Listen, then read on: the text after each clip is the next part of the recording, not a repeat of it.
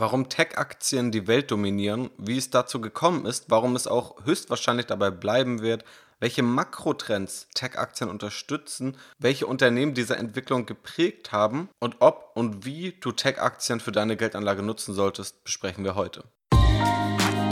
Eigenständig anlegen und Vermögen aufbauen mit dem Aktienrebell Podcast. Hier erfährst du, wie du ohne Banken und Berater das Beste aus deinem Geld machst. Ich, Janis Lorenzen, bin der Gastgeber und wünsche dir jetzt viel Spaß. Ja, hallo und herzlich willkommen zu diesem Podcast, in dem wir heute über Tech-Aktien sprechen. Genauer gesagt darüber, warum Tech-Aktien die Welt dominieren und Tech-Aktien auch ein Muss für dein Depot sind. Was es damit auf sich hat, was dahinter steckt, das möchte ich dir in den nächsten Minuten einmal näher bringen. Und am Anfang ist es wichtig, einmal den sogenannten Hype-Cycle zu verstehen. Warum das wichtig ist, wirst du gleich erfahren, wenn wir mal die Parallelen aus der realen Welt dazu ziehen.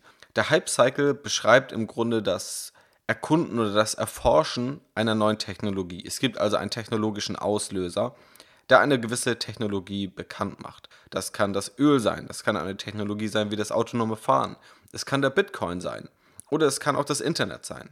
Irgendwann wird diese Technologie ausgelöst und dann erhält sie sehr, sehr viel Aufmerksamkeit und sehr, sehr hohe Erwartungen, die an diese Technologie gestellt werden. Oftmals werden diese Erwartungen dann kurzfristig enttäuscht.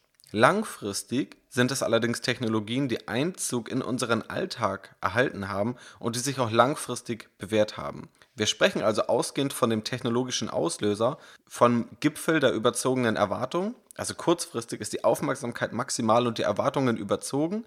Danach kommt das Teil der Enttäuschung. Man merkt, okay, es geht doch nicht so schnell, wie wir dachten. Es gibt doch Hürden, sei es irgendwie regulatorisch, rechtlich oder eben auch technisch. Dann kommt man allerdings auf den Pfad der Erleuchtung, wo man langsam die Wege erkennt, wo die Technologie tatsächlich helfen kann.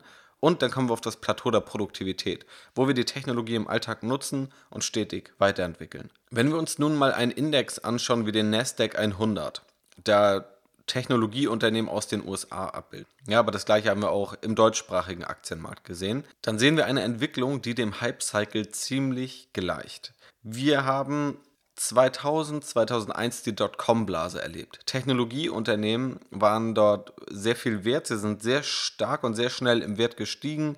Und das auch, obwohl sie kaum Mitarbeiter hatten, keine Gewinne, kaum Umsätze.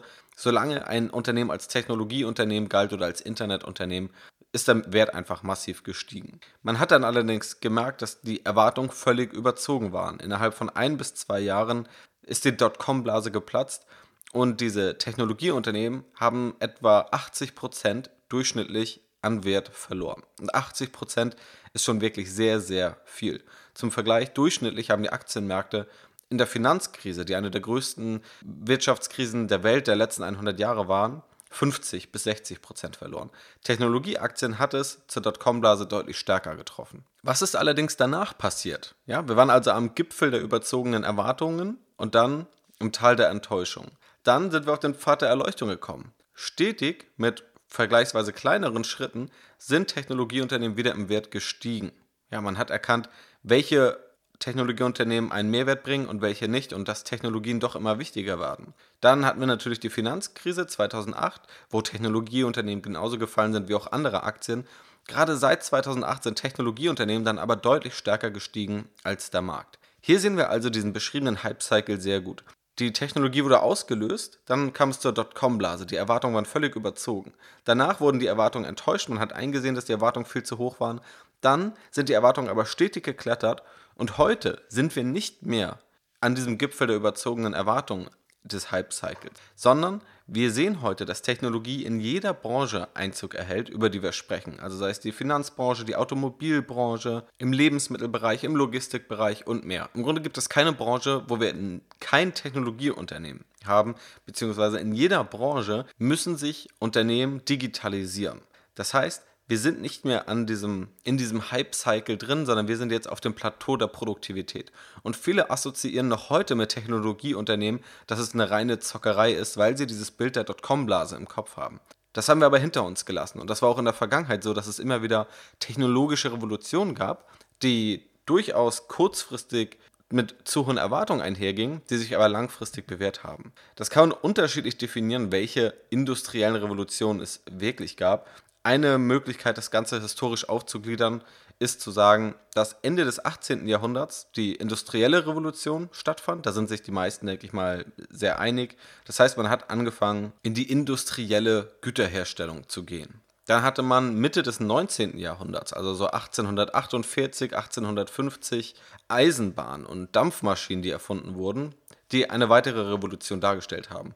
Wieder etwa 50 Jahre später, rund um 1900, knapp davor, hatten wir dann das Zeitalter von Stahl, Elektrizität und einfach der ganzen Schwerindustrie. 1929 bis 1943 kam dann das Zeitalter von Öl, Autos und der Massenproduktion dieser, dass diese auch wirklich in der Masse oder für die Masse da waren. Und nochmal etwa 60, 70 Jahre später haben wir das Zeitalter von Information und Telekommunikation und eben Informationstechnologie. Das heißt, wir sind hier in dieser fünften technologischen Revolution nach dieser Definition. Natürlich ist es leichter, retrospektiv zu betrachten, was eine technologische Revolution ist und was nicht. Also in einem Abstand von 10, 20 oder auch 50 Jahren lässt sich das Ganze deutlich besser bewerten. Aber alle diese Technologien haben noch heute Auswirkungen auf unser Leben und alles deutet darauf hin, dass es auch bei Technologie genauso sein wird. Also, das müssen wir verstehen. Wir sollten nicht mehr mit Technologieaktien blinde Zockerei assoziieren, auch wenn das natürlich immer noch vorkommen kann. Aber Technologie wird nicht weggehen. Technologie ist die, in der Gegenwart der größte Sektor am Aktienmarkt und wird es höchstwahrscheinlich auch in Zukunft bleiben, da auch alle anderen Sektoren, die nicht explizit Technologiesektoren sind, immer weiter zu Technologieunternehmen werden und werden müssen. Heute ist der Anteil von klassischen Informationstechnologieunternehmen im MSCI World, dem weltweiten Aktienindex der 23 Industrienationen abbildet, bei knapp 17 Prozent und damit der größte Anteil aller Branchen. Auf Platz 2 dahinter liegt die Finanz- Industrie mit knapp 16 Prozent und auf Platz 3 mit 12,7 Prozent die Gesundheitsindustrie. An der Spitze von diesen Technologieunternehmen an der Börse stehen die Fang-Unternehmen, F-A-A-N-G. Im Grunde nicht nur die Fang-Unternehmen, sondern mittlerweile gehört auch wieder ein M dazu. Fang steht für Facebook, Apple, Amazon, Netflix, Google und mit M eben Microsoft, die jahrelang eher unter dem Radar waren, die schon etwas ins Hintertreffen geraten sind, aber heute wieder sehr, sehr erfolgreich sind. Das heißt, diese sechs Unternehmen sind mit die größten und erfolgreichsten Technologieunternehmen. Sie haben ganze Branchen auf den Kopf gestellt. Ja, Facebook hat bestehende soziale Netzwerke ausradiert, ist ein fast Monopolist mit Facebook, Instagram und WhatsApp. Apple hat Nokia als größten Handyhersteller abgelöst, hat dafür gesorgt, dass ganze Kamera, also Fotografieunternehmen pleite gegangen sind, weil Apple einfach mit dem Smartphone ein ganz neues Produkt geschaffen hat und dem ganzen Ökosystem ähm, um das iPhone drumherum. Amazon muss ich glaube ich wenig zu sagen, da Amazon den ganzen Handel auf den Kopf gestellt hat, dass jede Branche sozusagen Angst hat und dass der Aktienkurs jedes Unternehmens fällt, wenn Amazon in diese Branche expandiert. Netflix hat das lineare Fernsehen auf den Kopf gestellt, indem man dort nun Filme und Serien auf Knopfdruck gucken kann. Google ist Marktführer, was die Suchmaschinen angeht und das seit über 20 Jahren und dominiert den Online-Werbemarkt. Microsoft ist eben in vielen technologischen Bereichen, sei es im Bereich der Spielekonsolen, sei es als Handy, also Smartphone-Hersteller, Anbieter von Cloud-Software, Software für Unternehmen und natürlich dem Windows-Betriebssystem. Also diese Unternehmen haben sehr, sehr viel Technologie. Einige dieser Unternehmen haben auch den Großteil des Kundenzugangs, den es heute gibt. Denn wenn Unternehmen heute Werbung machen wollen, dann wird es immer schwerer, das über das klassische Fernsehen zu machen, sondern sie müssen es vorrangig auch digital machen. Wenn digital, also Online-Werbung geschaltet werden soll, dann fließt in Großteil der Fälle Geld an Facebook oder an Google oder mittlerweile auch an Amazon und an Apple. Facebook besitzt das soziale Netzwerk Facebook und auch Instagram. Das heißt, dort wird schon ein Großteil der Werbegelder investiert. Google besitzt die Google-Suche und hat Banner eingebunden auf Unmengen an Seiten über das Internet, die also Webseitenbetreiber nutzen, um ihre Webseite zu monetarisieren. Und dadurch wird einfach ein riesiger Teil abgedeckt. Dazu kommt auch, dass Google durch das Betriebssystem Android für Smartphones dort einer der größten Player ist, genauso wie Apple, die natürlich mit dem iPhone und auch dem Betriebssystem iOS sehr, sehr, sehr groß sind. Wenn immer also ein Unternehmen irgendwie Kunden erreichen möchte, in größerem Umfang führt fast kein Weg an Facebook und Google vorbei. Dadurch sind auch solche Technologieunternehmen sehr, sehr mächtig geworden. Und die Gründe, warum das der Fall ist, die sind natürlich etwas komplexer. Das kann man nicht in fünf Minuten erklären. Ich werde dir gleich einen kleinen Einblick geben in die zentralen Gründe, warum das so ist. Wenn du da tiefer eintauchen willst, dann schaue gerne im Strategy Invest Update vorbei. Einfach unter strategyinvest.de. Den Link findest du auch in der Podcast-Beschreibung. Und am Ende dieser Podcast-Episode werde ich dich nochmal darauf aufmerksam machen. Wenn wir uns die Bewertung anschauen, die ja immer ein wichtiges Konzept ist, wenn wir uns gerade anschauen, dass auch Technologieunternehmen zur Dotcom-Blase gnadenlos überbewertet waren, also sehr teuer bewertet waren, ist es natürlich interessant, sich heute anzuschauen, wie die Bewertung dann aussieht. Der MSCI World Infotech, der also das gleiche Universum des MSCI Worlds abbildet, aber eben nur die Technologieunternehmen, hat aktuell ein KGV von 25, zum Vergleich der MSCI World liegt bei 19 und ein erwartetes KGV von 20, welches beim MSCI World bei 16 liegt. Das heißt, man kann sagen, die Technologieunternehmen sind aktuell im Durchschnitt etwa 25 bis 30 Prozent teurer bewertet als der Durchschnitt des Aktienmarktes. Warum er teurer bewertet ist, liegt in den höheren Gewinnerwartungen begründet, aber teilweise auch in einfach Vorteilen, die digitale Konzepte haben, auf die wir gleich eingehen werden. Ein grundlegender Faktor, der Technologieunternehmen für alle Branchen so gefährlich macht, ist die Disruption. Disruption bedeutet im Grunde Unterbrechung, Störung, Bruch, Unordnung oder Zerstörung.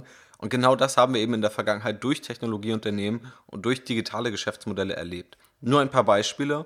Das Auto wird immer mehr zum Softwareprodukt. Es zählt also mittlerweile in vielen Bereichen eher die Software als das Spaltmaß, also mehr dieses Softwareprodukt, das von einem Programmierer stammt, als die Leistung, die von einem Ingenieur stammt. Das sehen wir daran, dass mit Tesla ein Unternehmen relativ schnell einen enormen Börsenwert aufgebaut hat und viele Dinge umgesetzt hat, die die konventionelle Automobilbranche aktuell in Bedrängnis bringen.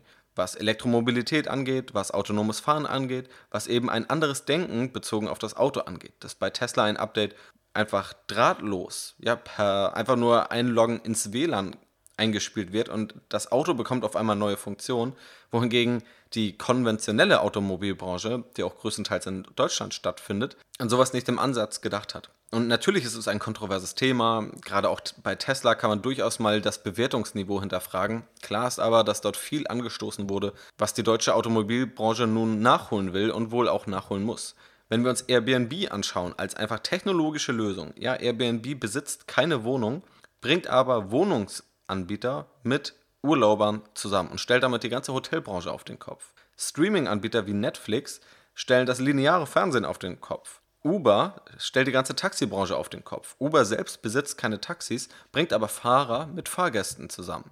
Dann haben wir das ganze Thema rund um E-Commerce, also dem Onlinehandel, gegenüber dem stationären Handel. Als Vorreiter vom E-Commerce ist da natürlich Amazon zu nennen, die also den Onlinehandel so stark prägen. Wir sehen hohe Wachstumsraten seit 10, 15 Jahren im Onlinehandel, während der stationäre Handel zurückgeht oder stagniert. Also auch hier eine ganze Branche muss sich nun umstellen.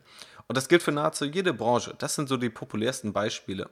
Wir können auch noch das iPhone dazu nehmen. Also eine technologische Lösung, die eine Kamera, ein Handy und ein MP3-Player vereint hat, was eine totale Neuerung war damals, was für uns heute selbstverständlich erscheint. Aber auch da wurden mehrere Branchen auf einmal total stark disruptiert. Und das wird und findet auch jetzt schon in der Pharmaindustrie statt, im Energiesektor, im Bereich Finanzen, Versicherung und vielen, vielen mehr. Diese Bereiche werden schon oder sie werden eben früher oder später von digitalen Geschäftsmodellen disruptiert und auf den Kopf gestellt.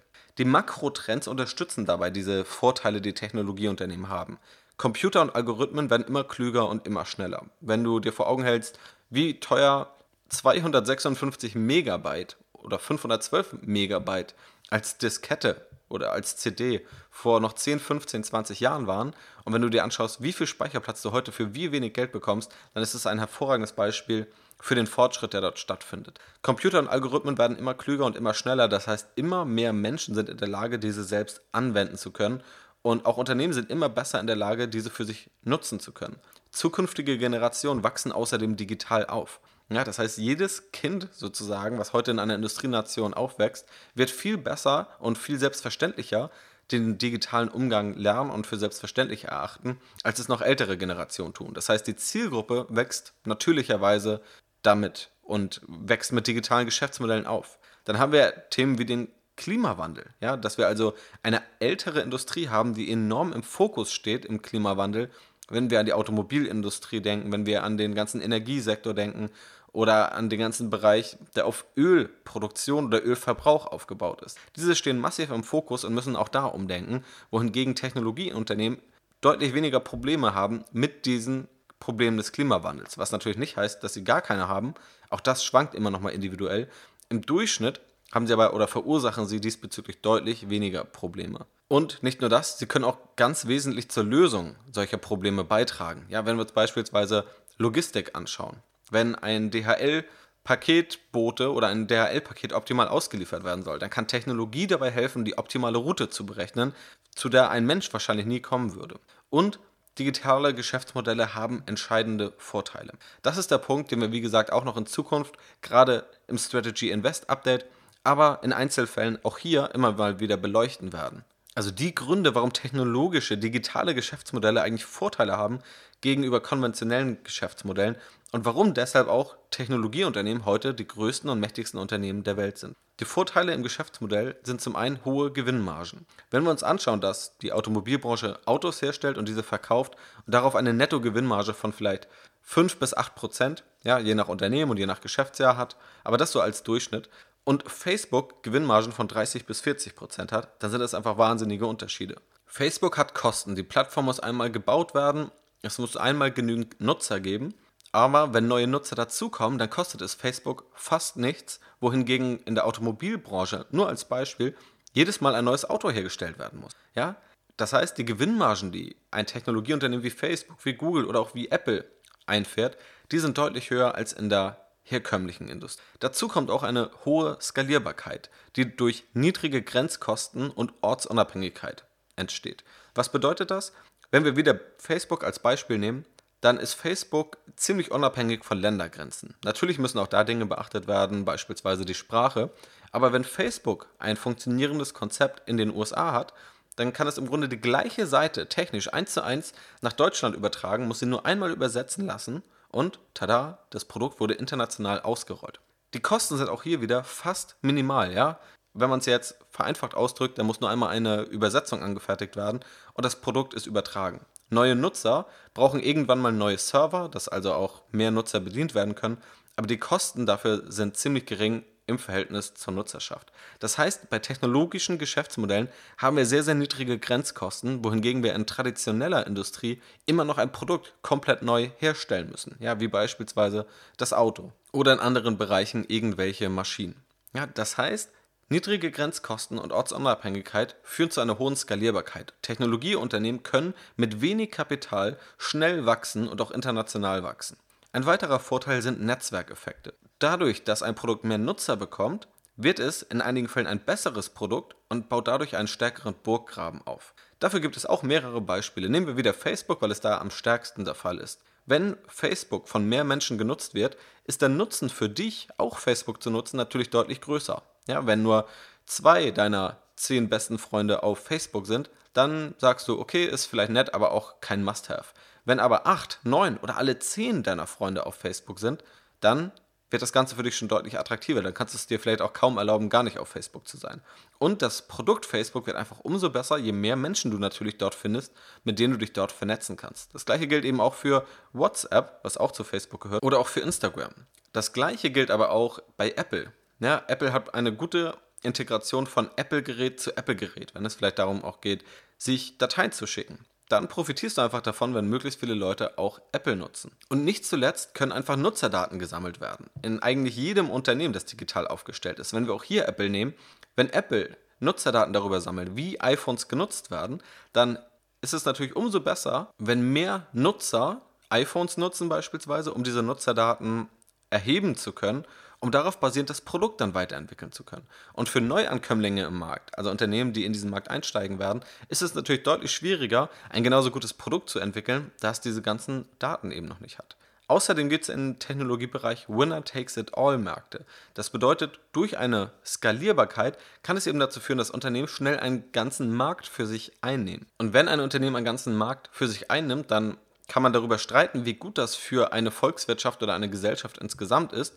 Für das Unternehmen ist es allerdings gut, weil es dann eine gewisse Macht hat, eine gewisse Machtposition, in der man eine gewisse Preismacht hat oder in dem einfach auch keinen Weg an einem selbst vorbeiführt. Ja, also für Unternehmen ist es sehr rentabel, in diesen Winner-Takes-it-all-Märkten unterwegs zu sein, wo also die Mechanismen darauf hinauslaufen, dass der Markt von einem großen Unternehmen dominiert wird. Das ist nicht immer der Fall, in einigen Fällen ist es aber definitiv der Fall.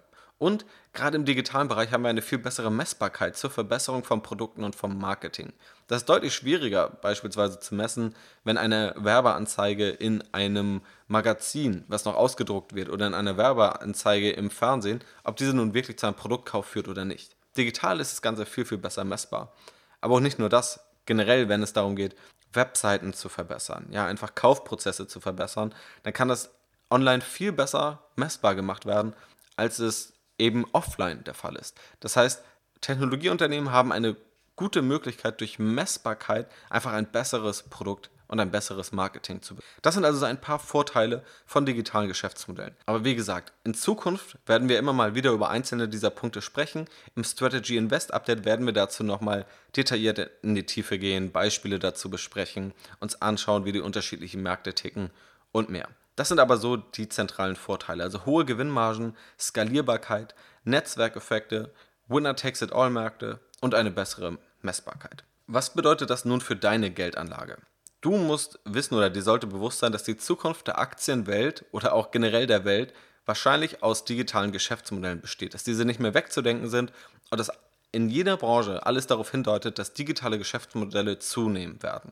Digitale Geschäftsmodelle sind also kein Hype mehr, auch wenn es noch manchmal so hingestellt wird. Tech-Aktien können heute sogar für Value-Investoren interessant sein, weil sich die Bewertungen deutlich stärker an das normale Niveau angepasst haben, als es noch vor 10 oder 15 Jahren der Fall war. Und ein Vorteil, wenn du auch Technologieaktien für dein Depot nutzt, dass diese eine natürliche Diversifikation nutzen. Eine Streuung ist immer essentiell. Das heißt, du solltest nie alles auf eine Karte setzen, also auch alles nie auf eine Branche oder nur einen Sektor setzen. Technologieunternehmen haben aber noch einen Vorteil, eben, dass sie schnell internationalisieren können. Das heißt, du hast bei Technologieunternehmen oft schon eine regionale Streuung inkludiert. Technologieunternehmen sind ortsunabhängiger als andere Unternehmen und damit weniger anfällig für regulatorische Eingriffe, also Risiken, die speziell auf ein Land zutreffen. Und Technologie ist eben branchenübergreifend und damit geringeren Klumpenrisiken ausgesetzt. Also als Beispiel, wenn du dir ein Depot zusammenstellen solltest aus der Automobilbranche, der Lebensmittelbranche beziehungsweise speziell Essenslieferungen, du willst ein Aktienunternehmen aus dem Bereich Mobilität, aus dem Bereich soziale Netzwerke, Online-Werbung, Online-Handel und Online-Möbelhandel. Dann klingt es erstmal danach, dass du unterschiedliche Bereiche inkludiert hast. Das könntest du abbilden mit Technologieaktien, also dass du Tesla, im Depot hast, Lieferando, Uber, Facebook, Google, Amazon und Wayfair.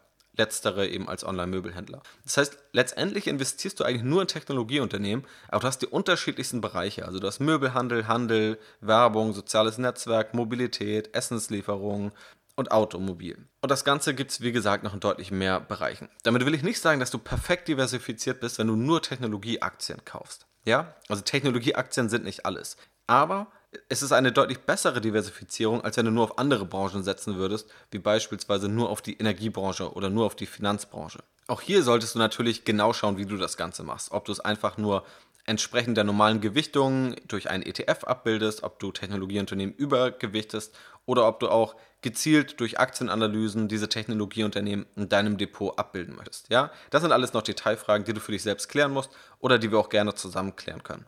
Aber wichtig ist zu verstehen und auch zu akzeptieren, dass Technologieunternehmen zu einer guten Geldanlage dazugehört. Denn die Zukunft wird durch Technologie entstehen und bestimmt uns einfach zentral beeinflusst. Und nur die wenigsten Anleger verstehen diese neuen Gesetze durch die digitale Geschäftsmodelle, die Wirtschaft dominieren. Und die meisten denken noch in veralteten Mustern und Kennzahlen, die vielleicht vor 20, 30 Jahren funktioniert haben, die aber nicht auf die heutige Wirtschaft, die durch digitale Geschäftsmodelle geprägt ist, anwendbar sind. Und die wenigsten Anleger erkennen, dass die Technologiebranche kein Hype mehr ist, sondern Gegenwart und Zukunft ist. Und die wenigsten haben Einblick in digitale Strategien, die Unternehmen und Entscheider der Digitalbranche haben. Das solltest du also definitiv für dich mitnehmen. Und das wird auch bedeuten, dass wir in Zukunft immer mal wieder verstärkt auf diese Technologien schauen werden, dass wir auch auf die Konzepte dahinter schauen werden und mehr. Und ich habe es schon erwähnt, Wenn du jetzt direkt und auch generell intensiver dich damit beschäftigen möchtest, wenn du jede Woche ein Update zu diesen Themen bekommen möchtest, zu den Konzepten, die dahinter stecken, also zu sowohl aktuellen als auch zeitlosen Ratgebern, zu konkreten Aktien- und Marktanalysen, dann schau dir gerne mal das Strategy Invest Update an, wo du einfach laufend auf dem neuesten Stand bleibst und einfach zu einem besseren Anleger wirst und ich dir dabei helfe, deine Geldanlage auf Erfolgskurs zu halten, neben diesem Podcast natürlich. Schau dazu einfach auf strategyinvest.de oder einfach in der Podcast-Beschreibung. Dort findest du den Link nochmal. Und wenn du dazu Fragen hast oder auch zu dieser Podcast-Episode Fragen hast, schreib mir natürlich gerne eine Mail an jannis.aktienrebell.de. Das war es soweit zu dem Thema, warum Tech-Aktien die Welt dominieren. Ich hoffe, dir hat diese Podcast-Episode gefallen. Ich bedanke mich in jedem Fall bei dir fürs Zuhören und wünsche dir noch einen wunderschönen Tag. Mach's gut und bis zum nächsten Mal.